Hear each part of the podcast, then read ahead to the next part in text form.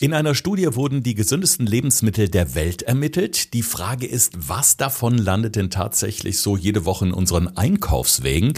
Alex, erstmal interessiert mich natürlich, wer hat das herausgefunden und vor allem, wie viele Lebensmittel wurden da überhaupt untersucht? Also das ist eine Studie, die jetzt so ungefähr fünf, sechs Jahre alt ist, kommt aus Australien, ist aber über mehrere Länder begreifend gemacht worden. Das heißt, äh, aus dem asiatischen Raum haben dort auch noch mehrere Wissenschaftler mitgewirkt.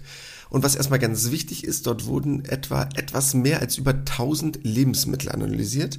Aber entscheidend dabei, das waren alles rohe Lebensmittel. Das heißt, du wirst da dann jetzt zum Beispiel nicht so etwas finden wie äh, die Nudeln, also irgendwelche Pasta-Geschichten, weil das ja schon verarbeitete Lebensmittel sind. Ne? Also ganz wichtig, das sind alles rohe Lebensmittel.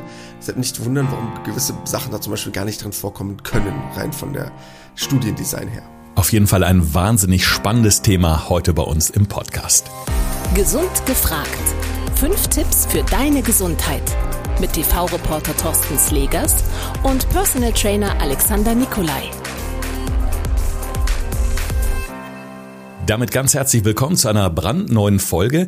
Alex, ich möchte direkt mal wieder auf diese Studie zurückkommen, die du gerade angesprochen hast, die so fünf, sechs Jahre alt ist, sagst du ja. Was war denn überhaupt entscheidend für die Analyse? Wie ist man da rangegangen? Also die Idee war eigentlich, oder das, was man mal vorantreiben wollte, ist nicht immer nur zu sagen, ist ein Lebensmittel gesund oder ist es nicht gesund oder wonach gehen wir eigentlich, sondern wie so eine Art, ich nenne es mal so eine Art Landkarte zu entwickeln, an der man sich orientieren kann und gewissen Lebensmitteln Punkte zu geben. Also du erinnerst dich ja vielleicht noch an diese Lebensmittelampel, über die wir schon mal gesprochen hatten, ne? sowohl in einem TV-Beitrag als auch im Podcast.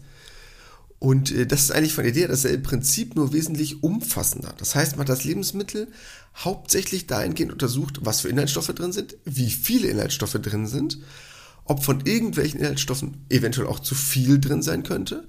Und es kamen sogar noch weitere Faktoren mit rein, wie zum Beispiel der Preis, also zu welchem Preis kann ich mir das Ganze beschaffen und es wurde das Ganze nach verschiedenen Lebensmittelgruppen analysiert. Das heißt, man hat quasi gewisse Gruppen gebildet, wie zum Beispiel fettreiche Lebensmittel, kohlenhydratreiche Lebensmittel, proteinreiche Lebensmittel und halt deren allgemeinen Kaloriengehalt, also wie hoch der Kalorienanteil jeweils ist. Und dahingehend hat man alle Lebensmittel dann untersucht und danach einfach eine Art von Ranking erstellt. Diese Ampel, von der du gerade gesprochen hast, die kennt man auch unter dem Begriff oder der Bezeichnung Nutri-Score. Also das sind ja auch einige Supermärkte, die da sehr drauf abfahren. Das ist von der Politik damals sehr gehypt worden. Gibt in der Tat einen schnellen Überblick, aber wenn alles grün ist, heißt es auch nicht immer, dass alles super gesund ist. Das haben wir auch zum Beispiel in unserer TV-Reportage äh, gelernt und erklärt. Die ist auch online verfügbar. Da will ich jetzt gar nicht so sehr drauf eingehen. Aber wenn man natürlich sich die Nährstoffe in verschiedenen Lebensmitteln anschaut, das ist ja auch immer so eine Sache, denn ich weiß, es gab vor ein paar Jahren mal einen Riesenhype beispielsweise um Ingwer. Der gilt ja grundsätzlich erstmal als gesund. Dann gab es an jeder Ecke diese Ingwer-Shots. Mega teuer, angeblich super gesund, der Erkältungsbooster schlechthin. Also dagegen natürlich gegen Erkältung. Aber zu viel von bestimmten Nährstoffen, da kann der Schuss doch auch nach hinten losgehen, oder? Generell ja. Du musst so ein bisschen differenzieren zwischen der Körper kann das einfach nur nicht gut verstoffwechseln. Also das wäre genau dasselbe, wenn du zum Beispiel zu viel Fett dem Körper zuführst und dich dann der Magen bei dir umdreht. Das heißt, es gibt halt so gewisse Sachen, wo du einfach nur dann sagst, okay, damit kann ich das Ganze schwer verstoffwechseln. Oder wo du sogar in eine Form von Hypervitaminose, also eine Überversorgung mit gewissen Lebensmitteln kommst ähm, beziehungsweise nicht mit dem Lebensmittel an sich, sondern den darin enthaltenen dann zum Beispiel Vitaminen in der Form von Überdosierung. Und das kann theoretisch dann sogar irgendwann auch schädlich sein oder einfach zu viel sein in dem Moment. Das heißt, wenn jetzt zum Beispiel das Thema Ingwer, was du gerade eben angesprochen hast, wenn du das überdosierst, können halt wirklich auch Nebenwirkungen entstehen wie Magenschmerzen, Durchfall. Das heißt auch wirklich negative Aspekte und viele Leute setzen sich ja dann damit nicht auseinander. Wir hatten zum Beispiel ja mal lustigerweise in einem Podcast darüber gesprochen, dass ich meinte, schneid dir mal von deinem von einer Ingwerwurzel da vielleicht zwei, drei Millimeter ab und schmeißt es mal in dein Getränk rein nicht gleich zwei, drei Zentimeter, weil sonst dreht sich alles auf links. Mhm. Also man muss schon aufpassen, auch gewisse Lebensmittel können eine Form von Überdosierung hervorrufen. Genau, das ist erstmal sehr gut zu wissen, sozusagen die Basis, bevor wir uns jetzt mal so äh, Platz eins bis zehn angucken. Denn auf Platz eins äh, hat mich ein bisschen überrascht, da liegen die Mandeln mit 97 Ernährungspunkten. Also das ist eine Skala, nach der unten grundsätzlich bemessen wird. Sagst du, warum sind denn ausgerechnet die Mandeln so weit vorne? Das, was glaube ich nochmal wichtig ist, um das Ganze von diesem tabellarischen so ein bisschen besser zu verstehen. Das, was den Wissenschaftlern bei der Untersuchung am wichtigsten war oder halt einfach im Fokus stand, war die Lebensmittel dahingehend zu untersuchen, welche Inhaltsstoffe sie enthalten, die unbedingt wichtig sind. Und deshalb sind die Mandeln zum Beispiel ganz weit vorne, weil Mandeln enthalten sehr viel Linolsäure. Und diese Empfehlung dafür ist eigentlich, dass das so ungefähr fünf bis zehn Prozent der täglichen gesamten Kalorienzufuhr ausmachen sollte, weil es eine sehr, sehr wichtige Fettsäure ist. Und deshalb sind die extrem weit oben, weil nämlich ungefähr 90 Prozent aller fettreichen Lebensmittel das nicht enthalten. Und man hat dann quasi in dieser Gruppe der fettreichen Lebensmittel geguckt, welches Lebensmittel enthält das sehr, sehr stark. Und das ist zum Beispiel bei Mandeln der Fall, weil die auf 100 Gramm 12 Gramm Linolsäure enthalten. Und das ist einfach ein extrem hoher Wert. Und so haben sie es quasi geschafft, auf Platz 1 zu kommen weil sie mit einem Inhaltsstoff der Linolsäure, die dem menschlichen Körper extrem wichtig ist, ganz weit vorne rangiert in dieser Form dieser fettreichen Lebensmittel. Und so hat sie es quasi auf Platz 1 geschafft. Ah. Mit einer Struktur, die extrem wichtig ist. Ja, also ihr Lieben, morgens ein paar Mandeln ins Müsli schmeißen und ihr startet perfekt in den Tag. So, der Platz 2, äh, da musste ich jetzt erstmal gucken, wie wird es überhaupt ausgesprochen. Habe ich so, äh, also war mir null präsent, Cherimoya. Was ist denn das? Hast du es gegoogelt mal zufällig und mal geguckt, was das ist? Nee, eben, eben nicht. Ich wollte jetzt einfach mal so, so fragen, ähm, ne, weil, weil sonst schmücke ich mich hier mit äh, fremden Google-Federn. Nee, in der Tat äh, hat mir das in dem Moment gar nichts gesagt. Okay, gut. Fand ich spannend. Und dann auf Platz zwei dachte ich, müsste doch eigentlich super bekannt sein. Ähm, also nur mal so als grobe Idee, damit man sich das mal so ein bisschen vorstellen kann, weil wir jetzt hier keine Bilder übermitteln können, aber sonst könnt ihr es mal googeln. Die Cherimoya sieht ungefähr so aus. Stell dir mal vor, als würdest du wie so eine Art Brokkoli pflücken als Frucht. Also es sieht aus, als hätte der so kleine Knollen, ungefähr in so der Größe von so einer Birne. Also stell dir mal vor, eine Birne sieht aus wie ein Brokkoli, dann hast du es ungefähr gedanklich. Ähm, kannst du pflücken, kannst du auch genauso essen wie ein Apfel oder eine Birne. Das heißt, kannst du mit der Schale und dem Fruchtfleisch essen, hat halt innen drin Kerne, die halt natürlich nicht. Ansonsten kannst du dir ungefähr so vergleichbar vorstellen.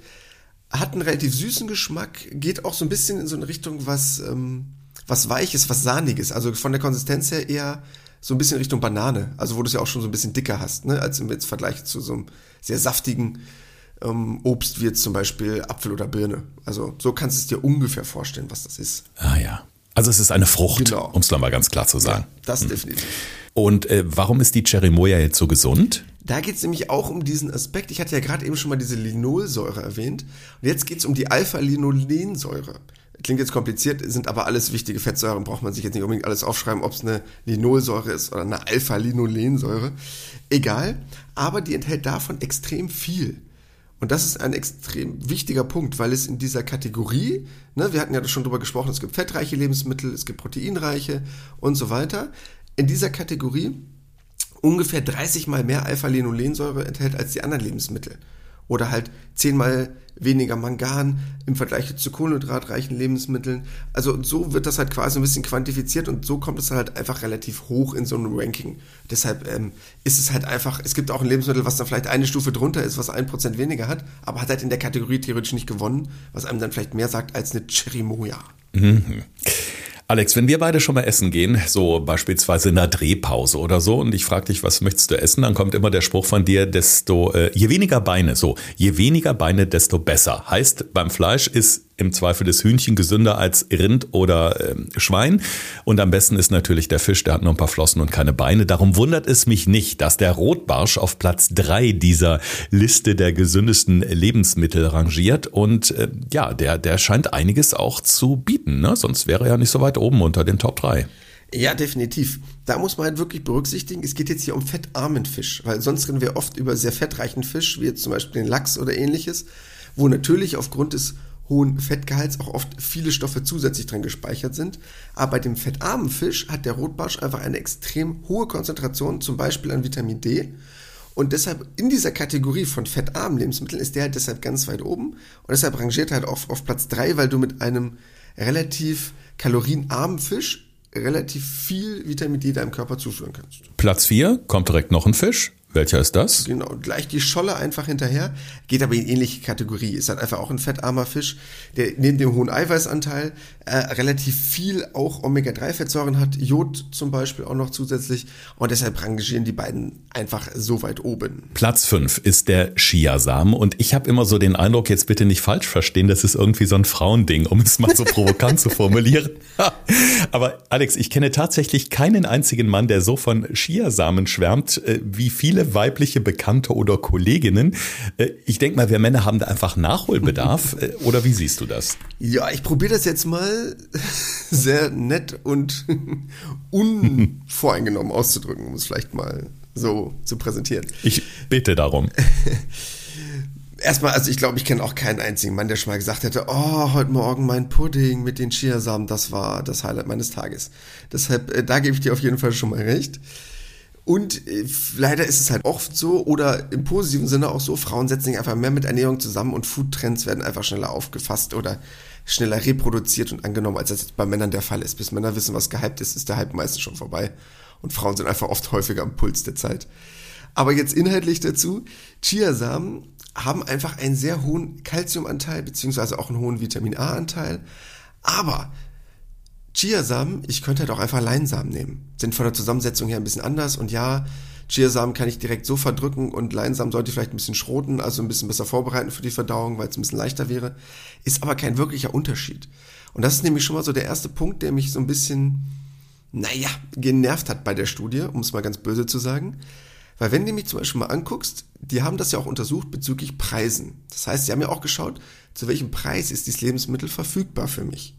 Und wenn ich eine Studie mache, die aus Australien kommt, beziehungsweise parallel noch aus dem asiatischen Raum, und wenn zum Beispiel Chiasamen extrem in Australien angebaut werden, dann sind die da natürlich auch saugünstig. Wenn du in Deutschland Chiasamen kaufst, kosten die 6,20 Euro und Leinsamen 2,70 Euro. Also bei einer vergleichbaren Menge, also weniger als die Hälfte. Äh, und das ist halt einfach unlogisch, weil ich will denen jetzt nicht zu nahe treten. Die werden aber nicht weltweit die Preise verglichen haben, wo in welchem Land es was kostet. Und deshalb wäre es zum Beispiel für uns unsinnig, Chiasamen zu kaufen, aber für jemanden in Australien halt unsinnig, Leinsamen zu kaufen. Und deshalb, da hinkt dann so ein bisschen die Studie, weil das müssen jetzt nicht unbedingt die Superfood-Chiasamen sein. Mhm. Ja, also früher hätte man äh, bei meinem Spruch von eben gesagt, fünf Euro in die Shovi-Kasse. Ich glaube, ihr, ich, ihr versteht aber alles, äh, alle, was ich meine. Das war natürlich nett gemeint. Ich sehe das genauso. Frauen informieren sich viel mehr oder setzen sich viel mehr mit dem Thema Ernährung auseinander. Was ich aber ganz entscheidend finde, du hast es gerade gesagt, es ist natürlich unter den ökologischen Gesichtspunkten viel, viel besser, wenn ich hier vor Ort meinetwegen in Bioladen gehe und kaufe mir da Leinsamen statt den Chia Chiasamen äh, von irgendwoher einfliegen zu lassen. Ja, also ich meine, wir müssen auch ein bisschen an die Umwelt denken und wenn es letztendlich den gleichen Effekt hat, könnte da jetzt auf Platz 5 rein theoretisch auch Leinsamen stehen. Ja, und man muss es halt auch einfach mal sehen, dass es für die natürlich in Australien Leinsamen gar nicht gibt auf deren Landkarte. Ne? Also gedanklich, ich glaube nicht, dass dort Leinsamen als Superfood eingeführt werden, der deutsche krasse Leinsamen sozusagen. Und natürlich, wenn Chiasamen dort super günstig sind, und ich habe extra mal gegoogelt weil es mich interessiert hat und auf australischen Seiten guckt, was Chiasamen kosten, ja, halt nichts. Und das ist halt der entscheidende Vorteil. Da kriegst du die für ein, zwei Euro im Vergleich zu sechs Euro bei uns.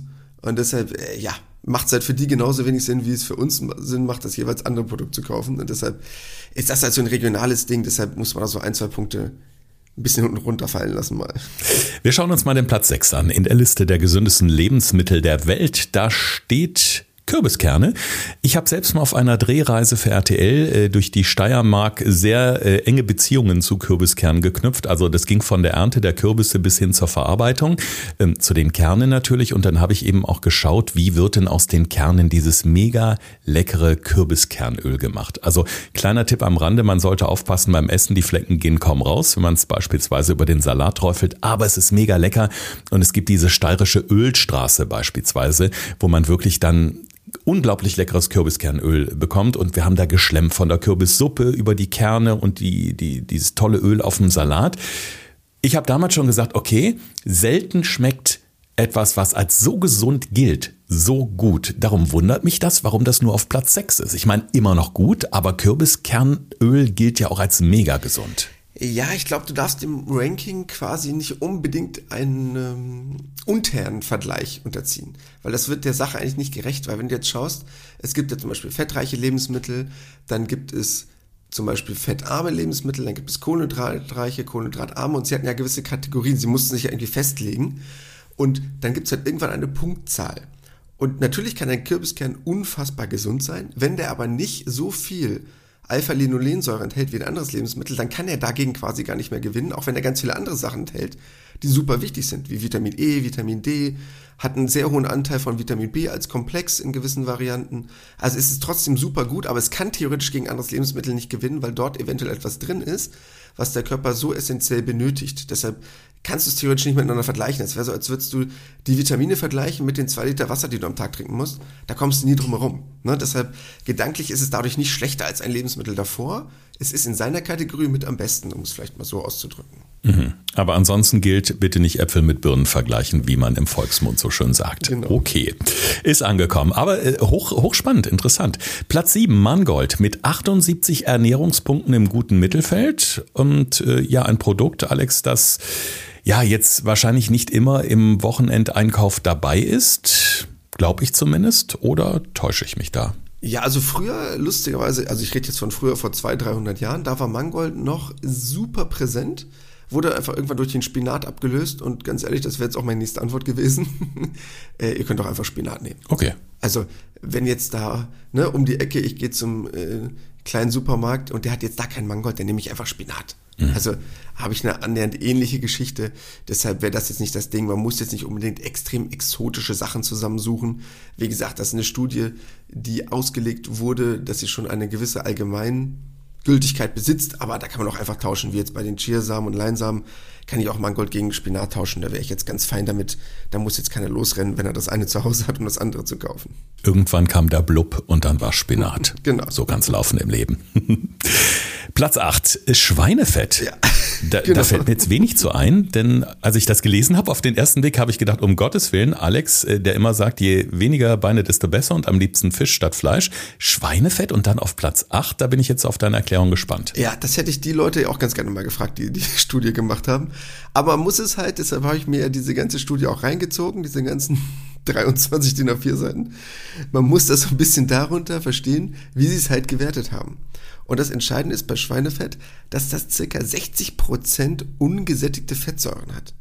Und jemand, der sich so ein bisschen mit Biochemie beschäftigt, das ist ein krasser Wert. Das heißt, damit ist es besser als Kokosfett, als Rinderfett, als Lammfett, besser als Butter, also besser als alle anderen Fettvarianten sozusagen, die ich irgendwie tierisch zu mir nehmen kann. Und wenn du jetzt überlegst, du gehst nur in die Kategorie, weil es wurde unterschieden ja zwischen tierisch und nicht tierisch, dann hast du eine erste Unterscheidung. Und bei den tierischen in fettarm und fettreich. Und bei den fettreichen tierischen, die meisten ungesättigten Fettsäuren hat dann einfach Schweinefett. So, und dann gewinnt das halt theoretisch. Und das ist halt das, was die Studie dann so ein bisschen kompliziert macht, weil ich könnte ja auch einfach super gesundes Olivenöl kaufen. Ja. Aber das ist ja jetzt nicht roh. Also das wurde ja gar nicht berücksichtigt in der Geschichte. Ne, deshalb Mir war gar nicht klar, dass man das einfach so kaufen kann. Wie sieht denn das aus? Also kauft man da so ein kleines Töpfchen im Supermarkt oder wie, wie läuft das? Ja, könntest du aber auch, aber beziehungsweise ist ja auch normal an Schwein schon mit dran, je nachdem, was du halt nur gekauft hast, wie frei das schon ist oder ob das vom Metzger noch zubereitet wurde. Okay. Aber das könntest du so erwerben, das wäre jetzt kein Problem. Mhm. Interessant. Wir kommen zu Platz 9, dem vorletzten Platz. Also als ich Kind war und wir hier auf den schönen großen Feldern am Niederrhein gespielt haben, irgendwann kam so der kleine Hunger zwischendurch. Heute geht man zur nächsten Tankstelle und kauft sich einen Schokoriegel. Früher gab es das noch nicht zu meiner Kindheit. Und äh, da sind wir auf die Felder mit den Rüben gegangen und haben Rübenblätter genascht. Fand ich gar nicht schlimm, also ein bisschen abgespielt mit Wasser, wenn was dabei war, ansonsten auch so. Hätte ich mal geahnt, wie toll die sind, Alex, dann würde ich heute öfter mal auf die Rübenfelder gehen. Sehr gut, finde ich gut. Enthalten nämlich super viel Vitamin C. Also extrem viel, ist unglaublich, wie viel da drin ist. Und deshalb sind sie einfach in einem Ranking relativ weit vorne. Und deshalb äh, sind sie auch zu Recht, in Anführungsstrichen, so weit in einer gewissen Kategorie nach oben gewandert. Auch wenn es jetzt in Deutschland halt einfach nicht so gang und gäbe ist. Aber sie haben ihren Platz verdient, was zumindest den Vitamin C-Anteil angeht. Und deshalb möchte ich sie dort auch nicht unnötig verteufeln. Auch wenn es für viele vielleicht ungewöhnlich wäre, jetzt Rübenblätter zu naschen. Der Red Snapper, zu Deutsch der rote Schnapper, hat es auf Platz 10 unserer Liste geschafft. Damit sind wir jetzt auch schon ähm, an der letzten Position sozusagen. Ich weiß, in den USA etwa ist das eine echte Spezialität. Also man findet den überall auf der Speisekarte, gerade in den Küstenorten entlang der Atlantikküste. Zu Hause ist er, das kann ich noch ähm, ja aus meiner Erinnerung, aus meinem USA-Urlaub sagen, glaube ich, im Golf von Mexiko vorwiegend. Äh, viele sagen aber auch, es ist doch im Grunde nichts anderes als der Rotbarsch. Jetzt klären uns mal auf. Ich weiß, die können wohl relativ schwer werden, die Fische. Ich glaube, zwischen 12 und 14 Kilo kann so ein Red Snapper auf die Waage bringen. Ja, also ich kann natürlich verstehen, wenn im einen rot drin ist, im anderen steht auch rot, dass man das dann so vergleichen kann. Ist aber schon noch ein unterschiedlicher Fisch, ne? weil Rotbarsch oder halt Goldbarsch ist halt eher im nördlichen Atlantik zu finden. Deshalb ein bisschen von der Lokalisierung her unterschiedlich. Ähm, ist aber halt auch einfach in so einer gewissen Kategorie und deshalb muss man halt einfach sehen, es geht ja jetzt nicht darum bei diesen zehn Punkten, dass ich jetzt diese zehn esse und dadurch bin ich gesund, weil dann würde ich nur noch Fisch essen und ein paar Kerne futtern. Ne? Also es geht ja nur darum, dass sie halt eine extrem hohe Punktzahl haben und man muss sich überlegen, das sind die Top 10 von über 1000 Lebensmitteln. Das heißt, ich bin auf Platz 10 ja nicht schlecht, sondern ich gehöre zu den besten 1% der Lebensmittel. Ne? Deshalb darf man das nicht unbedingt sagen. Und für eine ausgewogene Ernährung macht es natürlich keinen Sinn, Rotbarsch, Scholle und Red Snapper zu essen, weil Alex und Thorsten das jetzt erzählt haben. Sondern es geht halt nur darum, wie schaffen es Lebensmittel in dieser Liste extrem weit nach oben, weil sie einfach eine gute Zusammensetzung haben von den Inhaltsstoffen im Bezogen sowohl auf den Preis als auch ähm, auf jede Form von, ob nun fettarm, fettreicher Fisch und deshalb wandern die einfach so weit nach oben. Deshalb ist da einfach so viel Fisch drin. Ja. Sie vermitteln auf jeden Fall eine ganz gute Idee, äh, wie man sich so ernähren sollte, um wirklich auch äh, ganz gesund am Start zu sein. Jetzt kommen wir mal zu unseren fünf Tipps. Die stelle ich mir heute so ein bisschen schwierig vor. Also wir könnten jetzt natürlich ganz einfach sagen, Alex, wir nehmen einfach die ersten fünf Lebensmittel, über die wir heute gesprochen haben. Fertig. Aber ich glaube, das wäre ein bisschen zu einfach. Also äh, von daher bin ich sehr gespannt, was da heute kommt. Thorsten fragt, Alexander antwortet. In diesem Podcast erfährst du alles über Ernährung und Fitness. Einfach erklärt und mit konkreten Tipps für deinen Alltag. Okay, Punkt Nummer eins, der mir am wichtigsten ist, du bist kein Koala. So, das ist mein erster Tipp. Um es ein bisschen aufzuschlüsseln, soll letztendlich nur bedeuten, es gibt nicht ein einziges Lebensmittel. Oder jetzt in diesem Fall, es gibt nicht zehn Lebensmittel, mit denen du automatisch gesund bist.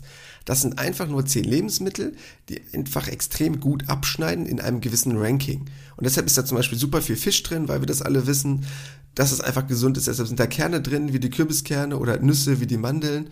Heißt aber nicht im Umkehrschluss, dass es auch andere Lebensmittel gibt, die auch genauso gut gesund sein können, bloß weil sie jetzt nicht in diesen Top 10 drin sind. Punkt Nummer zwei, und das ist ein Anführungsstrichen kleiner Kritikpunkt an der Studie, will ich den auch gar nicht zu sehr vorwerfen, weil irgendwie muss der Lebensmittel aussuchen. Es waren halt keine verarbeiteten Lebensmittel drin. Das heißt, ich habe auch gar nichts dagegen, wenn man mal ein bisschen Pasta isst, weil es einfach einem gut schmeckt. Und wenn ich vielleicht sogar die Vollkorn-Fusili oder die Dinkelnudeln nehme, umso besser, wenn sie einem schmecken. Aber kann natürlich in unserer Liste nicht auftauchen bei roten Lebensmitteln. Deshalb, wenn ihr die durchgucken würdet, würdet Liste bis zum Ende durchgucken, würdet ihr weinen, weil ihr nirgendwo Pasta findet. Deshalb ähm, da sich jetzt nicht zu viele Gedanken machen. Es geht einfach rein vom Studiendesign nicht, weshalb dann gewisse Lebensmittel darin einfach nicht vorkommen können. Ich hatte übrigens heute Linsennudeln uh, zum Mittag. Sehr also glücklich. da liege ich ja schon in Sachen Pasta ganz weit vorne ja, eigentlich. Ne? Stark. Ne? Hm, macht satt, lecker. In Kombi mit ein paar Pinienkernen, bisschen Gemüse, super lecker. Dann der dritte Punkt. Es gab halt eine Analyse bezüglich Lebensmittelgruppen. Also, das heißt, bei den fettreichen Lebensmitteln, welches schließt am besten ab? Bei den fettarmen, bei den kohlenhydratreichen, bei den kohlenhydratarmen. Dasselbe bei den Proteinen. Und deshalb kommt halt sowas wie Schweinefett damit rein in diese Kategorie. Das heißt, wenn ich einfach ein Lebensmittel habe, was so weit oben steht, weil es in einer gewissen Kategorie gut abschneidet, heißt ja nicht, dass der Rest daran gut ist.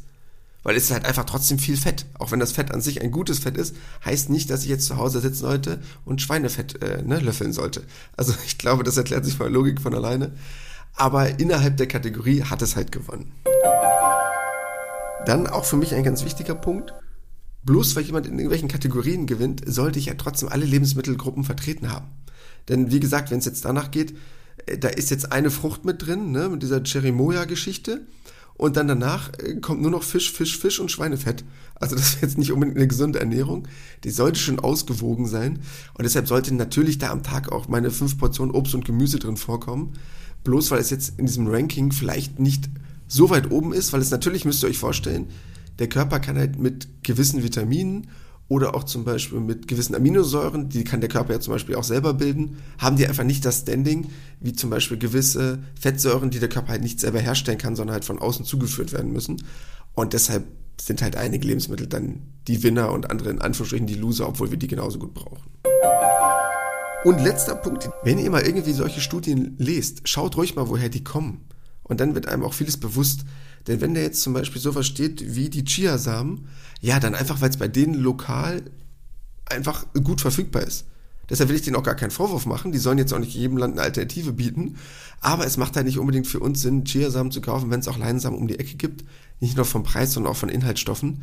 Und deshalb muss man bei solchen Sachen ein bisschen vorsichtig sein. Da muss man jetzt nicht in den nächsten Bioladen um die Ecke gehen und 400 Euro für einen Einkauf ausgeben, weil man die exotischen Kram zusammenkaufen muss.